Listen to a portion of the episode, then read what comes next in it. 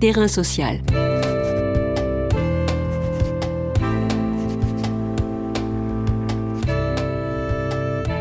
Hugues Chevarin. Pierre-André Juvin.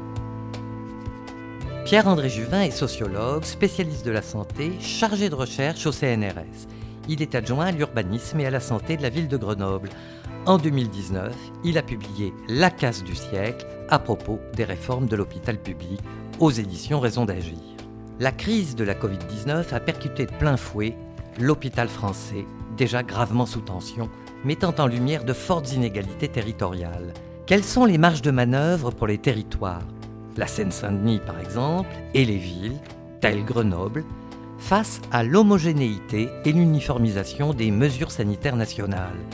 Dans Terrain social, aujourd'hui, on interroge ces inégalités et les questions d'échelle sur la crise de la Covid-19. Terrain social. Bonjour Pierre-André Juvin, en quoi la donne a-t-elle changé avec la crise de la Covid-19 alors euh, la donne n'a pas vraiment changé euh, avec euh, avec la crise du, du Covid puisque ou de la Covid puisque précisément cette cette crise sanitaire elle est venue elle est venue révéler dans une certaine mesure toutes les fragilités qui qui touchaient l'hôpital public depuis plusieurs années voire plusieurs décennies. Et donc on avait mis en exergue avec Fanny Vincent et Frédéric Pierru dans, l'ouvrage que vous que vous mentionnez ces difficultés, elles étaient, elles préexistaient à, la pandémie de Covid-19. Et d'ailleurs, quand on, quand on regarde un petit peu en arrière et qu'on qu'on rembobine, euh, ce qui est, euh, ce qui est assez, assez stupéfiant, c'est de voir que juste avant euh, la survenue de, la pandémie, on avait euh, assisté, on assistait depuis euh, plus d'un an à un mouvement de grève qui était, euh, qui était inédit dans l'histoire de, l'hôpital public, de par, son, de par son ampleur, de par les catégories qui se, qui se mobilisaient, un mouvement qui avait démarré, qui a démarré en mars 2019 avec la naissance du collectif Interurgence, qui s'est propagé à toute la France, hein, qui est né en, euh, en Ile-de-France, dans plusieurs hôpitaux parisiens et franciliens, et puis qui progressivement euh, s'est étendu à toute la France, qui a duré, euh, qui a duré, qui a passé l'été 2019, alors que le pari de, de, la ministre de la Santé de l'époque était précisément que, que ce mouvement de, grève et de contestation s'épuise. Et euh, cela jusqu'au mois de, mars, février-mars 2020, donc où la, pandémie est venue non pas mettre un terme aux revendications des soignants, mais en tout cas les, les mettre euh, entre parenthèses du fait de la, la, la gestion de crise. Donc, c'est une, la pandémie a exacerbé les difficultés de l'hôpital public. On peut y revenir dans le, dans le détail, mais elles sont de, plusieurs ordres. Euh, c'est des crises de personnel et d'effectifs. Euh, ce sont des crises de moyens euh, matériels, de lits disponibles, des crises également budgétaires et, financières qui font que les moyens manquent souvent à, l'hôpital public. On, volontairement, les pouvoirs publics cherchent à faire manquer ces, ces moyens. Tout cela mis bout à bout, euh, ça donne un hôpital public qui euh, a pu, euh, par une réorganisation très importante, se, se mobiliser, mais qui n'a pas pu, avec autant de force qu'il l'aurait voulu, affronter la, première vague de, février, mars, avril de la Covid-19. Alors, on est maintenant en, en, novembre 2020, la France est à nouveau confinée. Euh, Est-ce que l'hôpital français est toujours sur le paradigme de la rentabilité et de la performance? Alors c'est une très bonne question parce que, euh, parce que précisément ce qu'a qu cherché à, à, faire valoir le, gouvernement à partir, de, à partir du printemps euh, 2020, c'est cette idée selon laquelle la santé n'avait plus de prix. Euh, il fallait euh, coûte que coûte euh, sauver, sauver des vies et donc donner tous les moyens qu'on pouvait à, euh, à l'hôpital public et donc sortir de ce que, que vous, ce que vous dites, à savoir de ce paradigme de l'hôpital entreprise qui fonctionne sur un mode de de la course à la rentabilité. il n'en est rien d'abord parce que alors même si euh, pendant la, période de, crise du, du, printemps, il y a un certain nombre de règles qui ont, euh, qui ont été suspendues, euh, il y a des énormément de matériaux qui ont pu être débloqués, des coopérations qui se sont faites plus rapidement.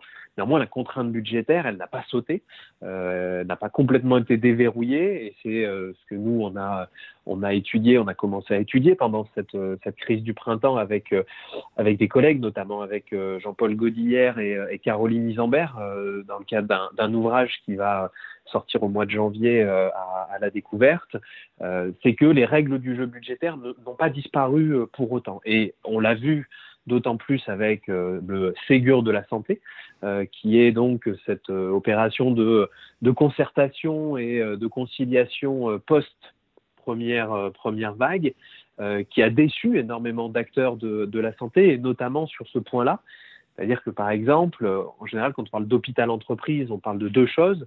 On parle d'abord du, euh, du, manque de moyens qui est accordé à l'hôpital et qui fait qu'il est obligé de réduire ses coûts de production en permanence. Quand on réduit les coûts de production dans un hôpital, au bout d'un moment, c'est la qualité des soins qui, euh, qui en pâtit. Mais également, quand on parle d'hôpital, entreprise et de rentabilité, on parle de mécanismes de financement euh, qui incite à la productivité. La euh, T2A, que plus on produit, plus on va gagner. Et voilà, et c'est exactement ça, c'est ce mécanisme dit de la tarification à l'activité, qui est un petit peu technique, mais qui consiste grosso modo à, à, considérer que chaque séjour a un prix et que plus on produira de séjours, plus on recevra, euh, on recevra d'argent, ce qui fait que les hôpitaux s'engagent dans une course à la production de séjours et dans une course à la production de séjours rentables. Et ce mécanisme, la T2A, même si il y a des expérimentations en cours et il faut attendre aussi de voir ce qu'elles vont donner euh, pour pas jeter complètement la pierre à, euh, ce qui peut être fait euh, actuellement. Il y a des, expérimentations pour remplacer cette tarification. Néanmoins, elle demeure très présente et quand bien même elle viendrait à être mise en question, elle ne peut pas suffire à elle seule à remettre en cause le paradigme de l'hôpital-entreprise parce que la façon dont on alloue les moyens à l'hôpital public est une question, le niveau de ces moyens en est une autre. Alors, j'aimerais en arriver euh, à la question des territoires et des disparités de ces territoires face à la Covid-19. Alors, d'abord, est-ce que vous les constatez, ces fortes disparités? Alors, dans le travail justement qu'on a, euh, qu'on a, qu'on a fait avec euh, Jean-Paul Godillard et Caroline Isambert, on a beaucoup lu euh, les travaux de, collègues euh, sociologues, démographes qui, ont, qui travaillent sur ces questions depuis de très nombreuses années, sur les inégalités sociales et territoriales de, de santé, et on les a lus à l'aune de, de la situation donc, du, du, printemps. Et il y a déjà des études qui sont, qui sont sorties sur notamment un territoire qui a été l'emblème de, de, ces inégalités, à savoir la, la Seine-Saint-Denis, puisque qui s'est passé avec le, territoire de, de Seine-Saint-Denis, c'est qu'on a vu avec la Covid-19 ce qu'on savait déjà, mais avec une lumière encore plus forte, qu'un euh, entrecroisement d'inégalités, une multitude de euh, types de discrimination euh, conduisait en fait à une mortalité bien plus élevée que dans tous les autres territoires et dans tous les autres territoires d'Île-de-France, y compris les territoires denses. Et ces facteurs d'inégalité, ils sont ils sont, euh, ils sont multiples, mais euh, les études comme Epicov, qui est une étude de l'INSERM euh, publiée récemment, montrent qu'en fait, par exemple, plus on est nombreux dans un appartement, plus on est nombreux dans un logement, plus le, la, propagation du virus se fait. Et donc la Seine-Saint-Denis est un département où la, le nombre de personnes par logement est plus important que dans d'autres départements. Euh, on sait également que la question du télétravail a été très importante euh, pour, pour être exposé plus ou moins euh, au, virus. Et donc, et c'est là aussi l'enquête Epikov qui l'a qui l'a montré, plus on est, on occupe un travail de cadre, pour le dire rapidement, moins on était exposé au, au, virus. Donc, inégalité professionnelle, inégalité territoriale, inégalité médicale aussi, parce que la Seine-Saint-Denis est un territoire qui est très mal pourvu en offre de soins. Euh, ça, c'est également euh, documenté. C'est-à-dire que quand on parle des déserts médicaux, on pense souvent et généralement euh, à des territoires ruraux, alors qu'en fait, il y a des territoires urbains qui sont, qui sont très fortement marqués par cette logique de désertification, et la Seine-Saint-Denis en fait partie.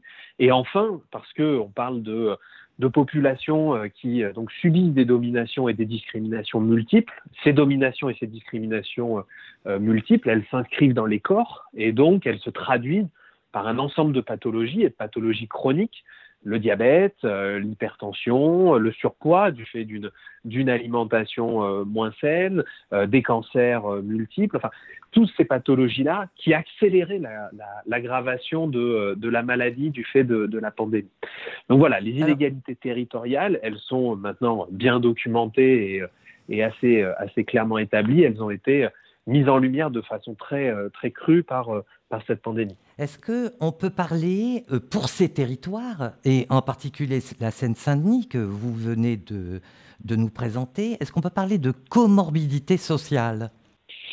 Alors c'est pas l'expression qu'on emploie, mais parce qu'on n'avait pas euh, imaginé cette expression-là, euh, mais elle peut, elle peut, elle peut s'appliquer effectivement. C'est-à-dire que il y a un ensemble de, de, facteurs sociaux qui font que on subit euh, euh, des, dominations et on subit donc les conséquences de ces dominations, notamment que le système de santé peut, faire reposer sur vous. Là aussi, il y a des études comme celle de, Lorpiti et Mogelli, des travaux qui ont montré que le système de santé parfois non seulement ne réduisait pas les inégalités, mais qu'il pouvait les accroître dès lors qu'il il tend à discriminer les, les populations. Et donc, cette expression de comorbidité euh, sociale, il faudrait la, décortiquer un petit peu, mais c'est effectivement derrière cette idée que c'est une articulation de discrimination, euh, discrimination euh, de genre, discrimination ethno-raciale, discrimination territoriale, discrimination professionnelle, discrimination clinique et médicale, qui font que quand survient un, virus comme celui de, la Covid-19, les chances que vous soyez exposé sont d'abord supérieures et les chances que vous développiez une forme grave de la, de la maladie sont elles aussi, euh, elles aussi augmentées. Alors, nous avons euh, abordé, on va dire, la question nationale. Vous, on a discuté d'un territoire en particulier. J'aimerais qu'on on réduise un peu plus l'échelle en parlant évidemment de l'échelle locale, celle du territoire municipal. Alors, la question que je vous poserai d'emblée, c'est quelle place pour l'échelle locale dans l'échelle, dans l'échafaudage sanitaire français alors c'est là aussi une, excellente question parce que on pourrait, on pourrait en parler, on pourrait en parler pendant des heures. Euh, d'abord de ce qui est euh, la place de l'échelle locale dans le, système de soins et de santé euh, français et qui, à mes yeux, n'est pas suffisamment reconnue ni suffisamment suffisamment importante. Et on pourrait ensuite parler de ce qu'il faudrait effectivement envisager à, l'avenir pour relocaliser une partie, de, une partie des prérogatives en, euh, en santé. Ce qui est sûr, c'est que pour répondre à la première euh, question euh, sur quel est l'état et la situation actuelle de, de la place du local en, en, santé, elle est assez limitée parce que les textes réglementaires, la loi, pour le dire assez rapidement, fait que c'est l'État qui a cette prérogative-là de la santé j'entends au sens de la politique du soin, euh, et euh, qui est déclinée euh, dans les, dans les territoires, notamment par les agences régionales de, de santé. En revanche, et c'est ce qui est porté depuis de très nombreuses années par des associations, par le réseau français des villes santé OMS, par une association comme Élus Santé publique et Territoire, en revanche, les villes, elles ont des leviers d'action pour développer des politiques de santé publique. Alors, j'en viens... ne sont pas des politiques J'en viens, je me permets, hein, j'en viens euh, évidemment euh, à Grenoble, étant donné que vous y êtes élu. Euh, vous êtes adjoint à l'urbanisme et à la santé de cette ville. Très concrètement, quelle est la situation dans votre ville? Alors, la situation aujourd'hui à Grenoble, comme dans tout le, sud d'Isère, elle est d'un point de vue épidémiologique, j'entends, elle est, elle est, elle est assez grave. On a eu à partir de, la rentrée de septembre euh, une propagation du virus euh, assez, euh, assez forte, un taux d'incidence très élevé et un taux d'incidence qui a été notamment qui a commencé à, devenir très très très fort chez les personnes âgées et les plus de 65 ans. Et donc c'est à ce moment-là aussi que la situation devient véritablement très très grave, c'est que dès que les pardon les publics les plus les plus vulnérables sont sont fortement exposés, d'abord, il y a un risque d'hospitalisation, il y a un risque de développement de, de formes graves. Et puis, de fait, il y a un risque de euh, saturation des services d'hospitalisation et de réanimation. Euh, euh, l'hôpital de Grenoble fait face aujourd'hui à un afflux de patients très très important, à un taux de mortalité qui est plus important que ce qui s'est passé lors de la première vague où Grenoble avait été plutôt plutôt épargné. il y a tout un ensemble d'actions qui sont conduites d'abord pour coordonner les acteurs de soins du territoire. Lesquels? Donc avec le centre hospitalier universitaire. Ça, ça, s'appelle une cellule territoriale qui, qui, a lieu toutes les semaines et qui permet permet euh, donc euh, au centre, au CHU, euh, aux médecins de ville, au laboratoire d'analyse, à la ville de Grenoble, à l'agence régionale de santé, à l'assurance maladie, enfin tous les acteurs de, soins de, se réunir, de faire un état des lieux de la situation, de décider des actions à, entreprendre pour, endiguer l'épidémie. Donc il y a un dialogue euh, qui se fait. Cependant, parce que j'imagine qu'il y a une question aussi derrière, qui est celle de qu'est-ce que les villes peuvent faire euh, et qu'est-ce qui, euh, qui, devrait être fait pour, pour endiguer la propagation du virus. nous, on estime à la ville de Grenoble et avec Eric Piolle que une grande partie des réponses en matière de santé publique se trouve, enfin en matière de crise sanitaire de ce type, se trouve dans la santé publique, dans la démocratie et dans les politiques sociales de, de solidarité. Et donc nous, c'est ce qu'on essaye de, de, développer pour faire que, pour, pour bien insister sur un point, je rentrerai pas dans le détail, sauf si vous le, si vous le souhaitez, mais pour bien insister sur un point, c'est que cette crise sanitaire n'est pas qu'une crise sanitaire et qu'il ne faut pas avoir les yeux seulement rivés sur les courbes d'incidence, le nombre de, de, personnes en réanimation ou le nombre de décès. Il faut aussi, pas seulement, mais il faut aussi avoir les yeux rivés sur l'ensemble des conséquences sociales et économiques de cette crise, et notamment en termes de, précarité, d'isolement, de violence aux personnes, euh, de euh, santé mentale. Enfin, il y a tout un, spectre de conséquences que les collectivités locales doivent avoir, euh, doivent avoir à l'esprit et sur lesquelles il faut travailler sans relâche. Merci Pierre-André Juvin, vous êtes sociologue, chargé de recherche au CNRS et aussi adjoint à l'urbanisme et à la santé à la ville de Grenoble. Vous faites paraître le 7 janvier prochain à la découverte, Pandémo politique, coécrit avec Jean-Paul Godilière. Terrain social.